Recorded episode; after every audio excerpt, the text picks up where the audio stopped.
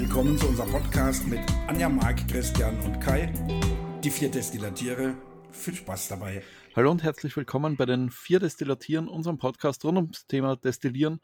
Heute in Folge 45 dreht sich alles um den Anis und mit dabei in unserer tollen Runde sind natürlich auch wieder Anja, Marc und Kai. Hallo. Ja, hallo. Hallo. Hallöchen, hallo. Wir beginnen aber wie üblich mit unserem Blick ins Glas und ich habe da so einen leisen Verdacht, was da bei einigen im Glas sich befinden wird. Lassen wir heute mal Marc den Vortritt. Bockbier oder was anderes? ja, das sind die Träume, die ich gerade hätte. Ein schönes Bockbier oder ein schönes äh, Uso oder wie auch immer. Aber da ich gerade in Hockenheim weile, äh, auf einer kleinen Dienstreise, ähm, steht vor mir nur ein Glas Mineralwasser. Die Bar ist zu weit entfernt, dass ich mir noch was holen könnte. Und äh, bei mir gibt's heute leider nur das Wasser. Schön ist aber, dass ich meine liebe Frau und meine Familie grüßen kann, weil wenn der Podcast, äh, wenn Sie den hören können, dann bin ich fast schon wieder zu Hause. In diesem Sinne, viele Grüße an meine Familie. Heute Nachmittag bin ich wieder da. Sehr schön. Kai, was hast du dir heute vorbereitet? Ja, ich habe natürlich passend ähm, einen Anis Machacito, der ist doppelt gebrannt und ist ein Anis ohne Zucker und ähm, ähm, sehr intensiv. Ich habe die Flasche aufgemacht, das duftet wahnsinnig toll schon wieder. Und den gieße ich mir jetzt ins Glas und dann gieße ich aber auch ähm, Eiswasser drauf. Ich habe aus Solidarität zu Marc ähm, auch hier ein Glas mit Eiswasser stehen und das gieße ich mir dann in den Anis. Ich gehe gleich doch noch zur Bar. Ich habe mir heute etwas Ähnliches hergestellt und zwar ein ganz kleines Glas selbstgemachten Uso. Oh. Auch vor ja, jetzt mittlerweile schon einigen Monaten gebrannt und mit sehr viel Wasser verdünnt, da ich diese hochprozentigen Sachen nicht so unbedingt gerne mag. Aber der Anis- bzw. Lakritz-Geschmack von dem Ding ist einfach umwerfend, auch mit viel Wasser und niedrigem Alkoholgehalt. Da kann ich mir schon vorstellen, da auch etwas mehr davon zu trinken. Anja, was hast du heute im Glas? Ich tanze ein bisschen aus der Reihe. Ich habe ein Holunder Prosecco. Und zwar, ich mache ja jedes Jahr den Holunder-Sekt, also diese, diese Brause. Und äh, wenn der länger steht, dann vergärt irgendwann auch der Zucker und dann wird es zum Prosecco. Und wenn er noch länger steht, wieder zum Wein und wenn er noch länger steht, wieder ungenießbar. Und habe aber auch ganz solidarisch Wasser mit dabei. Hm. Ja, genau. Okay, dann kommen wir gleich zur Pflanze der Woche. Auch hier der Anis. Ich kenne in der Verarbeitung eigentlich nur die Anis-Samen, die wir dann zur Destillation benutzen. Können wir da den Rest der Pflanze auch verwerten oder wie sieht es da aus, Anja? Hast du da ein paar mehr Informationen?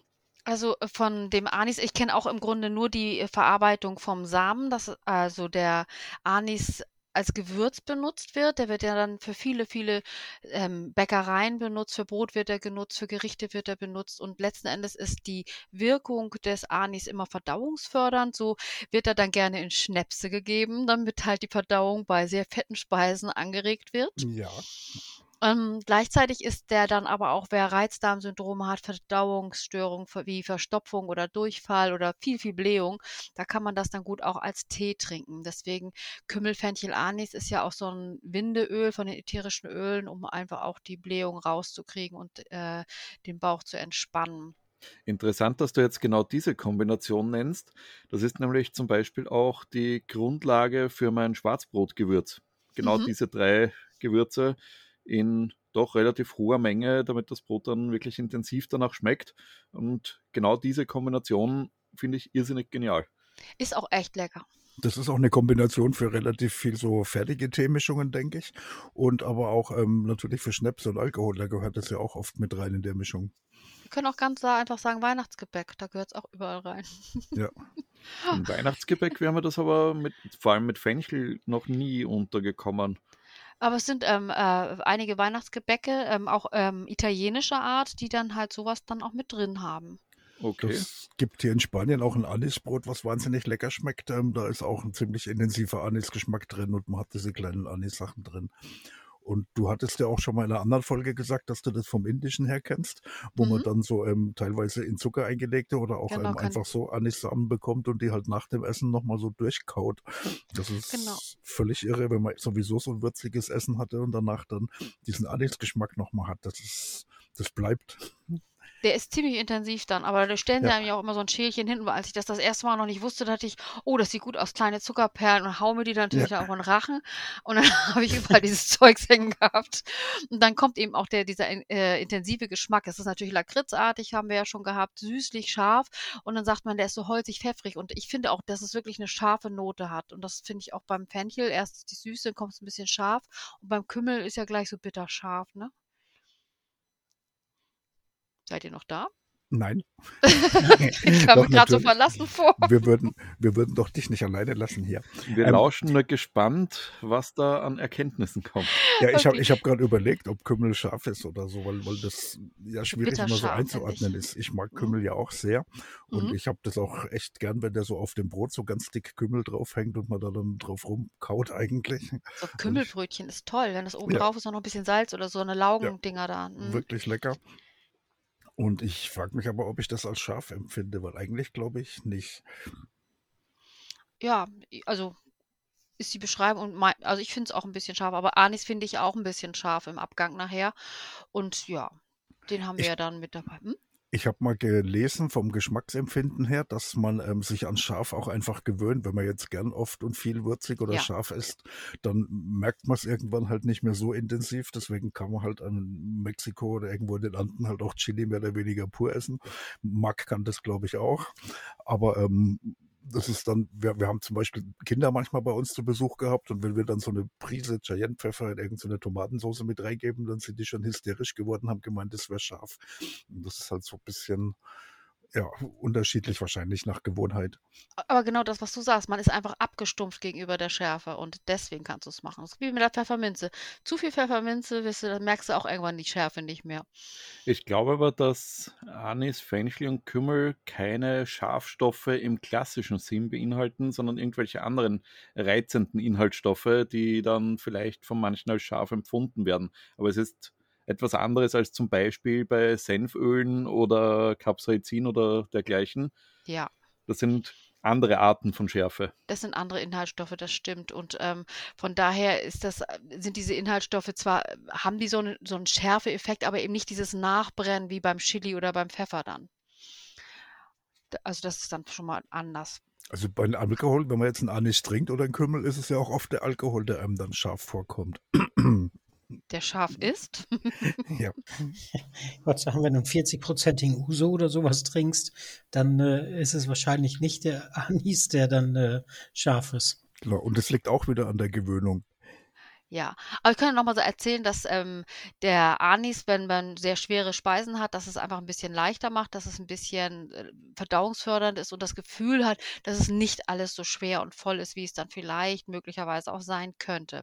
Es wird gerne auch ähm, in Brot gebacken, hat Christian auch gerade gesagt. Fischgerichte werden gerne damit gewürzt, Süßspeisen werden damit gewürzt. Zu Weihnachten habe ich eine Zeit lang mal Anisplätzchen gemacht, das ist ja einfach auch nur Baiser mit Anis, sehr, sehr lecker dabei.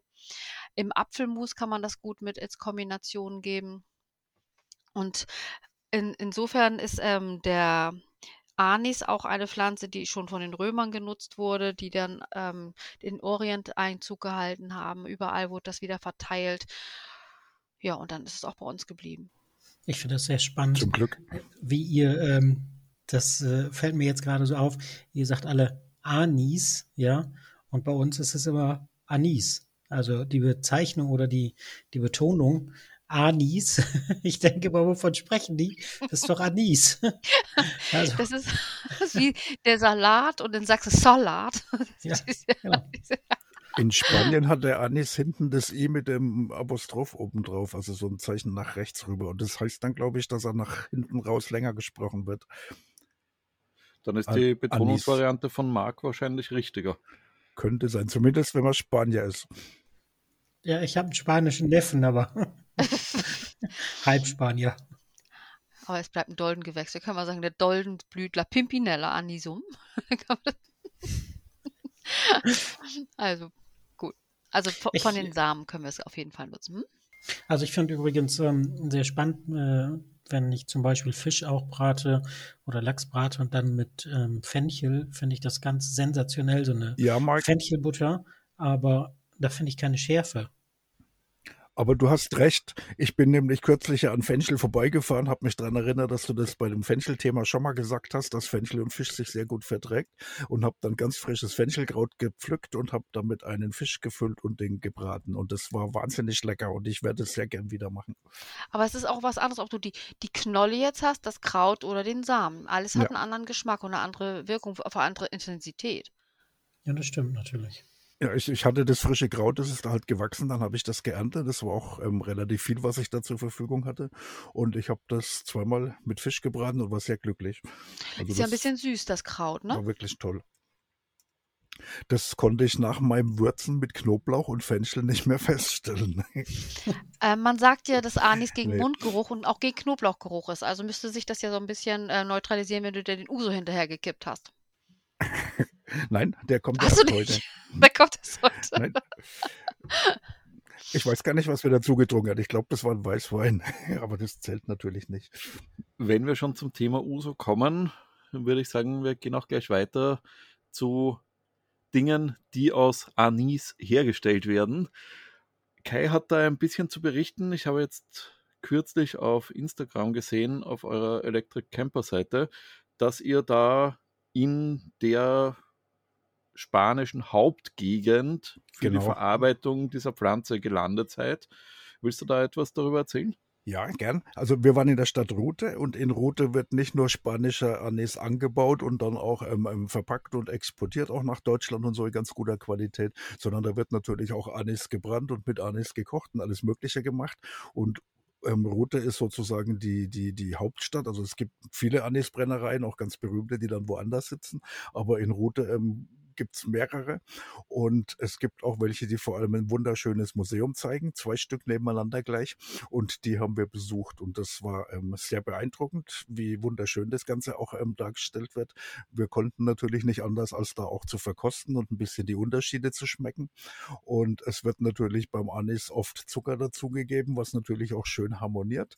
Aber ich selber habe es ja immer lieber, wenn es nicht so süß ist und kein Zucker dabei ist. Und deswegen habe ich mir hauptsächlich ähm, diese, diese reinen ähm, ähm, Anis-Schnäpse geben lassen und, und probiert. Und habe jetzt ja auch einen hier in meinem Glas, den ich da gekauft hatte. Dieser Machaquito heißt der. Und ähm, der hat ähm, 55 Prozent was ja relativ viel ist, wenn man den pur trinkt. Der ist aber so intensiv vom Anisgeschmack und so großartig und ohne Zucker, dass also in meinem Glas jetzt hier mit dem Eiswasser drin, das sieht aus wie ein Glas Milch. Das ist beeindruckend, wie extrem milchig der geworden ist. Und das ist ja auch mit ein Zeichen, ähm, welche Menge an Anisöl da am Schluss dann in dem Alkohol gelandet ist. Und was ich für mich vor allem interessant fand, wir haben ja Unterschiede beim Destillieren von Anis, wenn wir jetzt ätherisches Anisöl mit Wasser destillieren, was wir ja alle dürfen und möglicherweise auch schon gemacht haben, weil wir da möglichst die Samen ja ähm, vorher ein bisschen kleinschreddern und dann mit Wasser destillieren und die möglicherweise auch durch den Dampf destillieren oder vorher sogar einweichen im Kessel. Ich habe aber mal versucht rauszubekommen, wie das in der Anisbrennerei beim Alkohol gemacht wird und fand es sehr interessant, dass der nämlich nicht vorher mazeriert wird und dass die auch nicht die Pflanzen klein schreddern. Der wird einfach der Alkohol hochprozentig mit Wasser, dass es nicht mehr ganz so hochprozentig ist, ähm, in den Kessel gegeben und der Anis kommt einfach mit rein und dann wird destilliert und dann destillieren die das, was rauskommt, danach ein zweites Mal und das ist noch so intensiv nach Anis, dass ich da ähm, beeindruckt bin.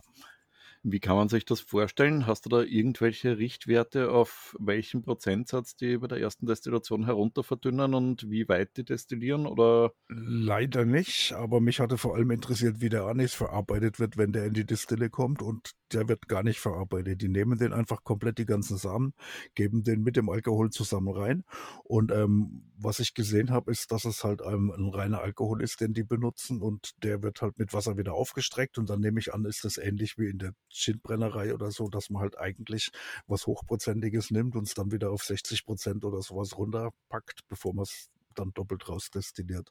Also ich nehme an, wenn man das im Hobbybereich machen würde, was wir ja nicht dürfen, dann würde man aber Außer Christian. Außer Christian. Christian darf eigentlich einen Anis brennen, weil eigentlich dürftest du bei dir einen 60-prozentigen oder 40-prozentigen versteuerten Alkohol kaufen, den Anis dazugeben und dann rausdestillieren, weil es ist ja eigentlich ein Geist. Genau, das habe ich ja auch gemacht und ich hatte deshalb gefragt, weil man gerade bei der Geistherstellung unterschiedliche Herangehensweisen findet und ziemlich viele sprechen davon, dass man auf unter 20 Prozent im ersten Durchgang verdünnen sollte. Und deswegen oh. war das jetzt mit, sie kippen hochprozentigen Alkohol da hinein und verdünnen ihn, für mich irgendwie so, ja, unverständlich oder nicht ganz klar genug, wie das funktioniert und auf welchen Prozentsatz die runtergehen. Denn wenn sie nur wenig Wasser dazu tun, bewegen sie sich ja wahrscheinlich weit über diesen 20 Prozent. Und ja. da wäre interessant, ob sich dann das Ergebnis im Vergleich zur niedrigen Alkoholstärke im Kessel signifikant unterscheiden würde. Also die 20 Prozent habe ich soweit eigentlich noch nie gehört. Das kommt mir sehr niedrig vor zum Destillieren aber wäre natürlich möglich, wenn man das Ganze dann vielleicht auch vergleicht mit so einem Raki oder, oder ähm, ähm Arak oder sowas. Weil da wird ja eigentlich auch aus einem Wein raus destilliert. Und der hat dann theoretisch ja auch wesentlich niedrigere Prozente als so ein, so ein, so ein Uso oder, oder hier der Anis aus Spanien. Also die ähm, Bitterstoffe aus Kern lösen sich doch auch, wenn man irgendwie über, über 45 Prozent geht. Ne? Also ja. 20 Prozent, das weiß ich jetzt auch nicht, aber ähm, ich meine, dass man, ich weiß es nicht genau, nicht über 40 oder 45 gehen soll, weil dann der Alkohol so ähm, angreifend ist, dass er auch Bitterstoffe löst. Das mit den Bitterstoffen ist aber wieder ein ganz eigenes Kapitel, denn während der Destillation hat der Alkoholdampf ja ohnehin zu Beginn eine extrem hohe Konzentration. Ja, das ist klar. Also die Bitterstoffe sind ja oft auch gewünscht, weil was ich jetzt ähm, so gesehen habe, ist, dass schon, wenn angesetzt wird oder mazeriert wird oder aus dem Kessel raus ähm, wird, dann schon sehr oft ähm, da auf 60 Prozent oder sowas gegangen wird. Um irgendwelche ja, Geister oder sowas zu destillieren. Das hätte ich beim Anis jetzt auch erwartet, dass die halt einfach einen reinen Alkohol kaufen, also mit, mit 96 Prozent oder was man da halt dann in Spanien vielleicht bekommt und dass der dann mit einem Wasser aus der Region auf 40 oder 60 oder so, hätte ich vermutet, ähm, ähm, runtersetzt vom Brennen. Aber wenn Christian meint, das ist 20, dann ärgere ich mich, dass ich nicht gefragt habe. ja. Ja, das wäre auf jeden Fall eine spannende Information gewesen, wie professionelle Brennereien, die das in einem mehr oder weniger Traditionsbetrieb schon seit Jahrhunderten wahrscheinlich so machen, ja. da an die Sache herangehen. Also wir hatten ja das Glück, dass wir an einem Tag dort waren, wo wir alleine waren. Es war ein ganz fürchterliches Wetter. Es hat geregnet, ganz, ganz fürchterlich.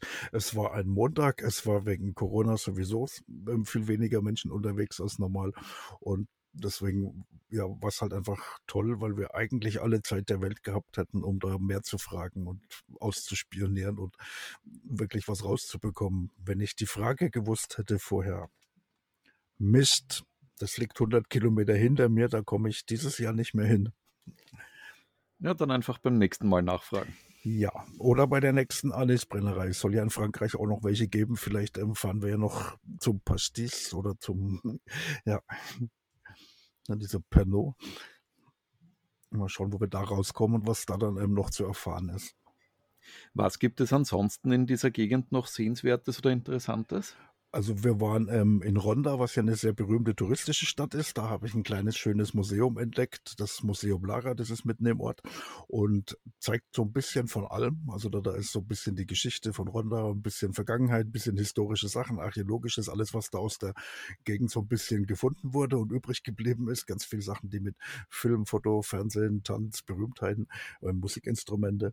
Aber die haben auch im Keller unten eine sehr schöne ähm, Apotheken, Magie, Hexerei-Abteilung, wo es dann auch Spaß gemacht hat, durchzulaufen. Und ähm, da ist es ein bisschen wie in den Apothekermuseen in Heidelberg, dass man dann halt auch ähm, alle möglichen Pflanzen sehen kann, die da ähm, angesetzt sind und in Gläsern sind. Zum Beispiel haben sie eine Alraunen-Ausstellung, wo zwei, drei Alraunen sind und gezeigt werden und die Geschichte dazu erzählt wird. Und sind halt so Sachen wie Belladonna-Extrakte und alles Mögliche wird halt ein bisschen gezeigt und dazu gemacht. Aber sie versuchen hauptsächlich auf die Show außenrum zu gehen und haben da ein paar zum Beispiel ausgestopfte Tiere zusammengebastelt, wo man dann sowas ähnliches hat wie ein Leguan, der aber Fledermausflügel dran hat und vorne kleine Zähne von einer Maus reingebaut bekommen hat. Das ist ein bisschen unappetitlich und gruselig, aber ähm, doch auf jeden Fall ein schönes und sehenswertes Museum mit einzelnen Destilieranlagen aus Kupfer und aus Glas. Und ansonsten ist natürlich die ganze Gegend ähm, wahnsinnig schön. Es gibt auch ganz berühmte Ortschaften, diese, diese weißen, berühmten spanischen Dörfer, die oben auf den Bergen sind. Und da haben wir eins entdeckt, was wir noch nicht kannten. Das ist Sentinel de los Bodegas. Da ist der Name der Bodegas schon mit drin im Namen. Der Ort ist teilweise in die Felsen, in Berge reingebaut und die Häuser sind links und rechts praktisch wie in der Höhle drin. Und unten ist dann so eine Kneipe nach der anderen und man kann sich halt nach spanischer Art ähm, so durchhangeln. Und im Sommer muss es halt wahnsinnig toll sein, weil es dann natürlich kühl ist in diesen Felsenschluchten. Ja, hat jetzt aber nichts mit dem Destillieren zu tun, es hat uns nur beeindruckt, war ein sehr schöner Ort. Na gut, der Schnaps aus den Kneipen ist ja auch destilliert, ne? Ja, genau. Also hat, hat jede Kneipe ja auch was mit Destillation zu tun.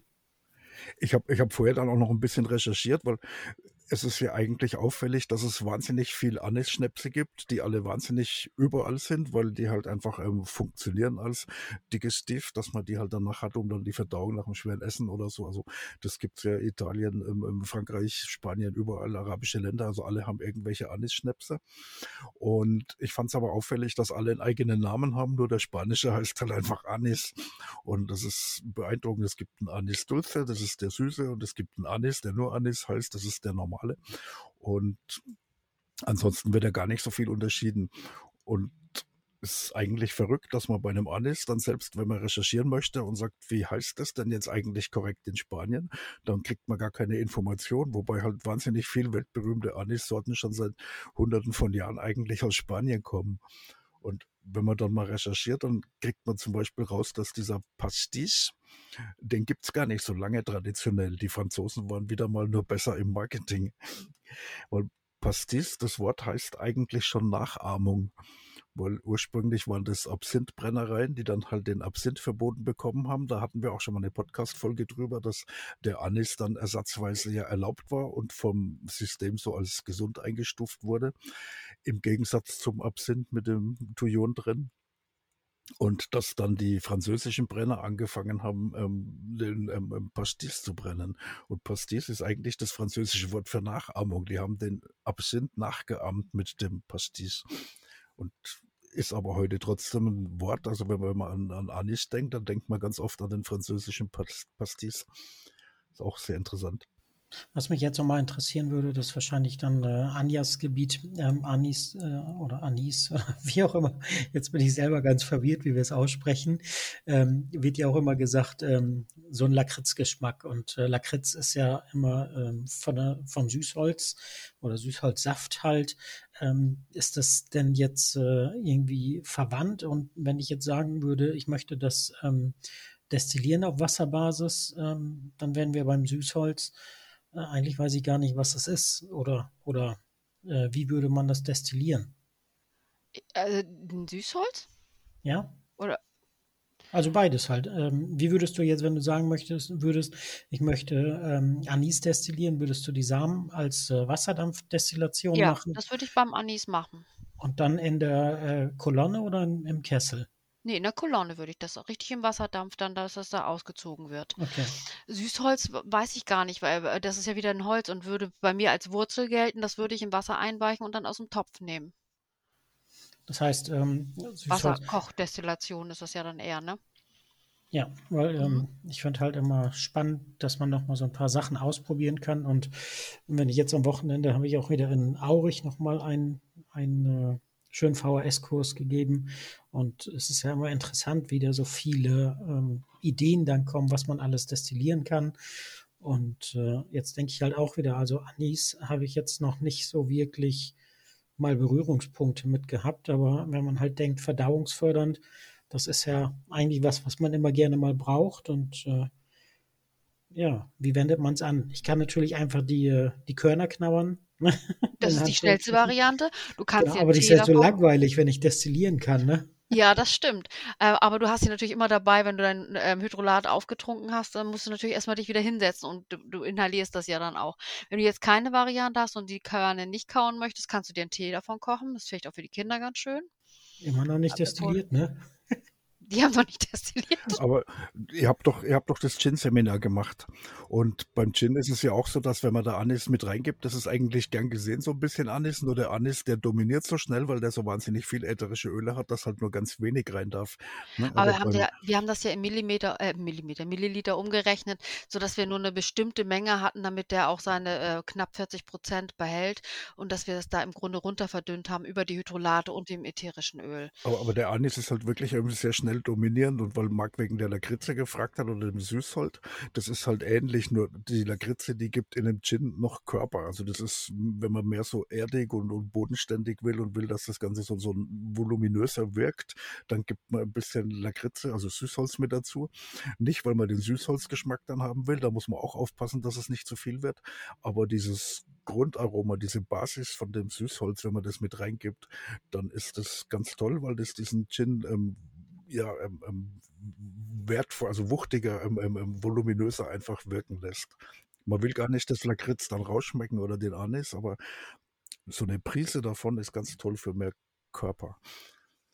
Äh, aber die sind ja erstmal sind ja erstmal zwei völlig verschiedene Pflanzen. Der Anis ist ja ein Doldenblütler und die ähm, Süßholzwurzel oder der Süßholz ist ja ein Schmetterlingsblütler. Also von, von der Blüte und von, dem, äh, von der Variante sind sie schon mal anders. Die Inhaltsstoffe sind ja auch ein bisschen anders, weil die Süßholzwurzel hat ja viel mehr Schleimstoffe als jetzt der normale Anis dann. Und ähm, von daher sind die in der Kombination auch, wenn man bei Verdauungsproblemen was hat, ist das da auch eine schöne Mischung. Oder bei den ganzen Erkältungskrankheiten, die ja jetzt auch mal nochmal eine Rolle spielen.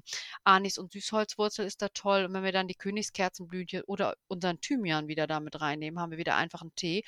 Können ja. wir natürlich auch durchs Hydrol als Hydrolat machen und ähm, dann äh, als, äh, mit heißem Wasser dann machen oder in anderen Tee mit reingeben oder als Wickel oder als Raumbeduftung wieder, um dann gegen Erkältung vorzugehen, weil es ja antibakteriell und antiviral wieder ist. Gleichzeitig haben wir dann auch wieder den Schleimlöser, Nebenhöhlenprobleme, die jetzt auch manchmal sind. Gerade jetzt hier ist feucht das Wetter gerade. Da ist das dann auch wieder klärend und alles ins Fluss bringend oder in Fluss bringend, schleimlösend. Und damit wird ja auch wieder das Immunsystem ein bisschen unterstützt. Das, mhm. das war aber jetzt beim, beim Anis, das äh, Schleimlösende. Nee, Oder die, die Süßholzwurzel. Achso, okay. Anis ist ähm, antibakteriell, antiviral und ähm, macht das insgesamt äh, entspannter, so ähm, die ganze Muskulatur oder die Entzündungsvorgänge. Und äh, hat einer von euch schon mal Anisan dann ähm, destilliert oder da auch Ja, sogar in beiden Varianten, einmal mit Alkohol, einmal ohne. Und bei der Alkoholdestillation hatte ich eine zu große Menge in der Kolonne. Deswegen ist mein Uso auch leicht gelblich geworden, weil Anis ein sehr ölhaltige Pflanze ist und die Ölausbeute bei den Samen wirklich beeindruckend hoch ist. Würde ja. sich also für deine Destillationsseminare auf jeden Fall eignen, dass du da hergehst und das zumindest in einer kleinen Destille oder mit einer halbwegs schmalen Kolonne einmal ausprobierst. Da kannst du mit mehreren Milliliter rechnen bei der 2 Liter Größe. Es ist auch ganz sicher erlaubt, dass man ja die ätherischen Öle äh, mit Wasser destilliert und das Ganze danach in den gekauften Alkohol, in den Korn oder irgend sowas eintropft oder in den Weinbrand, weil dann hat man eigentlich einen Anis und beim Pastis wäre es auch auf diese Art erlaubt. Also ne, ich habe das mal versucht zu vergleichen, was da die Unterschiede sind zwischen Usi, Uso, Rako, Samsambuka und wie die alle heißen. Und ähm, beim Pastis, der ja eigentlich sich schon so ähm, ähm, nennt als Nachahmung, gibt es verschiedene Methoden und da sind einige Sachen Sachen erlaubt. Und deswegen wäre es da dann, also möglich ist es sicher, weil der Anis so stark ist, den einfach danach in Alkohol einzutropfen. Also es wäre jetzt mal die Frage, wie es mit der Dosierung da ist, weil ähm, ich habe zum Beispiel jetzt auch bei den äh, VHS-Kursen, ne, das äh, habe ich von Anja übernommen, dass ich Mineralwasserflaschen einfach mit ein bisschen Hydrolat mische ähm, und meistens äh, starke Hydrolate, also Rosmarin oder äh, Wacholder, Koriander und dann ähm, immer die Frage stelle, was glaubt ihr denn, wie viel Milliliter jetzt in dieser Flasche drin sind? Aber ich glaube, wenn ich jetzt ein Tropfen ätherisches Öl in eine Mineralwasserflasche mit 0,7 mache, dann wird das ungenießbar. Jetzt ist die Frage, wie ist das denn beim Anis? Ein Tropfen müsste eigentlich funktionieren noch. Also es kommt wirklich auf das ätherische Öl an. Anis kannst du ja gut auch ähm, trinken und wenn du einen Tropfen auf einen Liter hast, ähm, ist es eigentlich noch machbar. Aber Vor danach wird es auch echt eklig. Ist das geschmacklich zwar intensiv, aber nicht so unangenehm. Also auch meiner Meinung nach ist auch eine leichte Überdosierung hier nicht so problematisch. Es schmeckt dann einfach irrsinnig stark nach Lakritze. Mm -mm, es wird bitter. Ätherische Öle haben immer eine Eigenschaft, wenn sie sehr intensiv sind, dass es bitter wird. Das wird fast beißend. Okay, so hoch überdosiert habe ich es dann noch nie. Auch kannst du schon zwei Tropfen mit zwei Tropfen Pfefferminze erreichen. Oder auch fünf Tropfen Zitrone, da kannst du es schon mit erreichen. Okay. Marc, nochmal, du hast ja vorher gemeint, dass da, ähm, also erstens hatten wir sowieso den Kümmel und solche Sachen ja auch schon dabei in den Fenchel und du hattest auch ähm, die Lakritze gemeint. Das ist auch bei verschiedenen Anisgetränken, die wir ja kennen, dann zum Beispiel den Sambuca oder so, dass da dann mit Beimischungen von Fenchel oder, oder auch ähm, ähm Süßholz dabei ist. Auch beim, beim Absinth sowieso mit Wermut und so und beim Raki kann das auch sein. Und ein reines Anisgetränk ist halt dieser spanische, wo ich gerade bin, da ist außer Anis nichts drin. Und der Uso ist eigentlich auch ein reiner Uso, der, also ein reiner Anis. Und die anderen Sachen, die können ähm, gern gemischt sein, auch mit Fenchelkümmel. Also ich habe jetzt wirklich äh, Lust, das muss ich mal sagen, mir mal Anis zu bestellen. Ähm, über den großen A-Händler, sage ich mal. Und äh, ja, ich würde dann die Samen ein bisschen, ähm, wahrscheinlich ein bisschen mörsern oder ist das überhaupt notwendig oder? Äh, äh, eigentlich ist es nicht notwendig, aber natürlich, wenn du sie anstößt, hast du immer ein bisschen mehr Ausbeute. Wenn die Kapsel gesprengt ist, kriegst du es leichter und mehr. Ja, weil beim Koriander haben wir ja mal festgestellt, wenn, wenn du die Samen ähm, nicht wirklich ein bisschen anmörserst, dann bleibt das ätherische Öl eigentlich, ähm, zumindest so, was ich jetzt ähm, mitbekommen habe, kriegst du nicht wirklich was raus. Und ja. Aber ähm, der, der Samen von Anis ist ja äh, auch erstmal kleiner, platter. Der Koriander ist ja eine richtige Kugel und hat eine außen eine feste Schicht. Der Anis ist viel weicher von seiner Konsistenz. Da kriegst du schon was raus. Und wenn du die ein bisschen anstößt, dann hast du die Kapseln sehr viel schneller zerstört. Du kriegst trotzdem auch noch mal mehr raus. Oh, ohne Anstoßen hast du eben auch schon ziemlich viel. Das ist schon sehr viel ätherisches Öl drin. Das hat Christian, glaube ich, auch schon gesagt in seiner Destillation, dass er eben ziemlich viel bei rausbekommen hat. Ich hatte mal vor sehr langer Zeit in einer 30-Liter-Kolonne an, mit Anis voll gemacht und destilliert und war damals eigentlich ähm, enttäuscht, dass so wenig rauskommt, weil ich mir wesentlich mehr erhofft hatte. Und es war natürlich ätherisches Öl, aber ich habe tatsächlich gedacht, es wäre viel mehr. Und ich habe es danach dann nicht nochmal probiert, blöderweise. Ich gehe aber davon aus, wenn ich heute in einer 2 Liter Destillier ähm, ähm, ähm, Anis destillieren würde und den einfach nur so ein kleines bisschen mit der Küchenmaschine mal so kurz anschredder, dass da wesentlich mehr rauskommt. Ist grundsätzlich natürlich immer zu empfehlen, das Destillationsmaterial vorher etwas zu behandeln. Ich habe, glaube ich, die Anissamen damals auch leicht mit dem Mörser angestoßen, aber nicht besonders aufwendig und hatte eine zufriedenstellende Ölausbeute. Wäre mal wirklich interessant zu sehen, wie der Vergleich unbehandelt zu leicht gemörsert oder Küchenmaschinen behandelt ausfällt. Vielleicht werde ich das mal angehen und einen Versuch in die Richtung starten. Grundsätzlich lässt sich aber sagen, dass Anissamen sich auch komplett so wie sie sind gut destillieren lassen und sichtbare Ölausbeute geben. Übrigens, der Anisölbrenner ist einer der in Deutschland ausgestorbenen Berufe, den es aber tatsächlich noch vor gar nicht so sehr langer Zeit gegeben hat, weil nämlich auch in Deutschland, ähm, da sind wir wieder bei den Buckelapothekern und den Olitätenverkäufern ähm, ähm, und Herstellern, da gab es tatsächlich Anisbrenner als Beruf. Die sind in Thüringen gewesen und um Rudolstadt herum und haben da ähm, aus dort wachsenden Anissamen ähm, einfach ätherisches Öl gebrannt und das dann auch an diese Olitätenhändler weiterverkauft. Jetzt müsste mich aber noch einmal aufs Laufende bringen, wenn ich äh, Weihnachtsdestillation mache, habe ich ja ähm, Sternanis genommen, einfach um auch schönes äh, Aroma zu bringen. Ähm, da sind ja auch ein bisschen äh, Körner drin, sage ich mal. Wie, wie ist da der, der, die Verwandtschaft zwischen Anis und Sternanis? Gar nicht. Genau, gar nicht. Gar nicht. aber es, es schmeckt halt auch nach Anis. Ja, aber ein bisschen anders. Wenn du sie beide probierst, haben sie unterschiedliche Geschmäcker. Ja, natürlich, klar. Wobei Sternanis doch eher Richtung Zimt geht schon fast. Zumindest meinem Empfinden nach. Finde ich auch, dass es mehr in die Richtung dann geht. Aber ähm, der, der, also Sternanis ist eben ein Sternanis-Gewächs und ist ein immergrüner Baum, ist ein tropisches Gewächs und ähm, wird eben auch dann für Weihnachtsbäckerei genommen, also auch als Heilpflanze, wird aber auch so eingesetzt wieder, ähm, verdauungsfördernd, entspannend dann, äh, auch bei Erkältungskrankheiten. Hat schon alles ganz, ganz ähnlich. Und es ist auch ähnlich wie Lakritz wieder, ist süß. Hat eine leichte Schärfe, sagt man bisschen, ja, würde ich da von daher auch eher in die Zimtrichtung.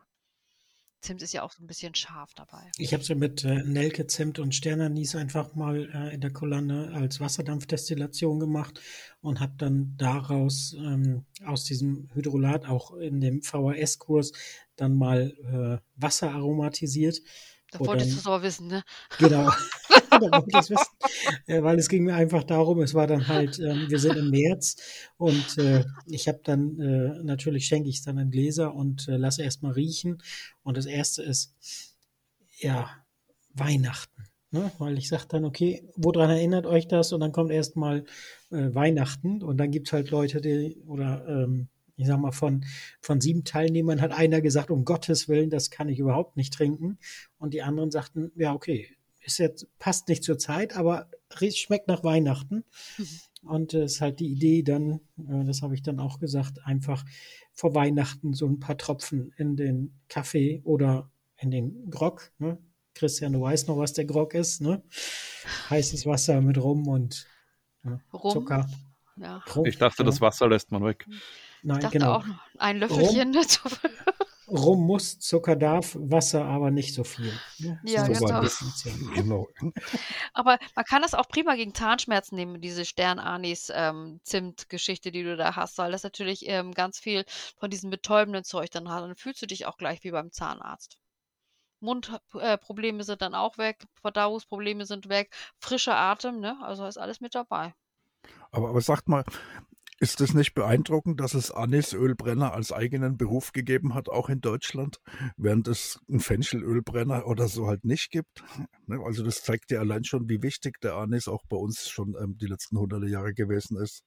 Es könnte auch an der Verbreitung liegen. Ich weiß von einem anderen YouTube-Kanal, der sich mit mittelalterlichen Metrezepten beschäftigt, dass gerade im germanischen Raum auch Anis einer der dominierenden Kräuter war, die in diese Ansätze gemischt wurden.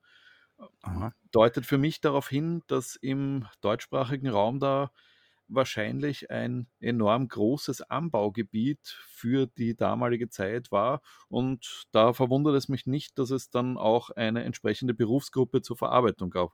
Aber wahrscheinlich auch in, in Kombination dadurch, dass er sich halt einfach verarbeiten lässt. Und Anis gehörte ja in den Karlsgarten, ne? also diesen Kräutergarten, der dann ja äh, 700, 800 ähm, war. Und da gehörte Anis rein. Ich meine, Fenchel gehörte auch damit rein. Aber Anis war eine Pflanze, die überall mit drin war. Angelika gehörte immer damit rein. Also alles diese verdauungsfördernden wieder. Spannende Angelegenheit auf jeden Aber Fall. Wir kennen ja von praktisch keinem anderen Kraut oder keiner anderen Samenfrucht oder irgend sowas ähm, irgendwie noch jemanden, der eine spezielle Berufsbezeichnung da draußen entwickelt hat. Also selbst den Lavendelbrenner kennen wir nicht, weil wenn einer Lavendel destilliert, destilliert er halt auch noch die Geranie und die Rose und was halt sonst noch wächst, der destilliert einfach. Aber dass ein Anisbrenner ein eigener Berufszweig ist, wenn es einen Kümmelbrenner nicht gibt, das ist halt, also finde ich, finde ich einfach spannend. Das, das würde mich interessieren, wie das sein kann. Also ich habe ja mal hier ähm, Jahre, nachdem ich meine Destillierstube als kleines Gewerbe angemeldet habe, einen Anruf gehabt vom, äh, von der Lebensmittelaufsicht und äh, der sagte, ja, ich muss mir mal angucken, was sie da machen.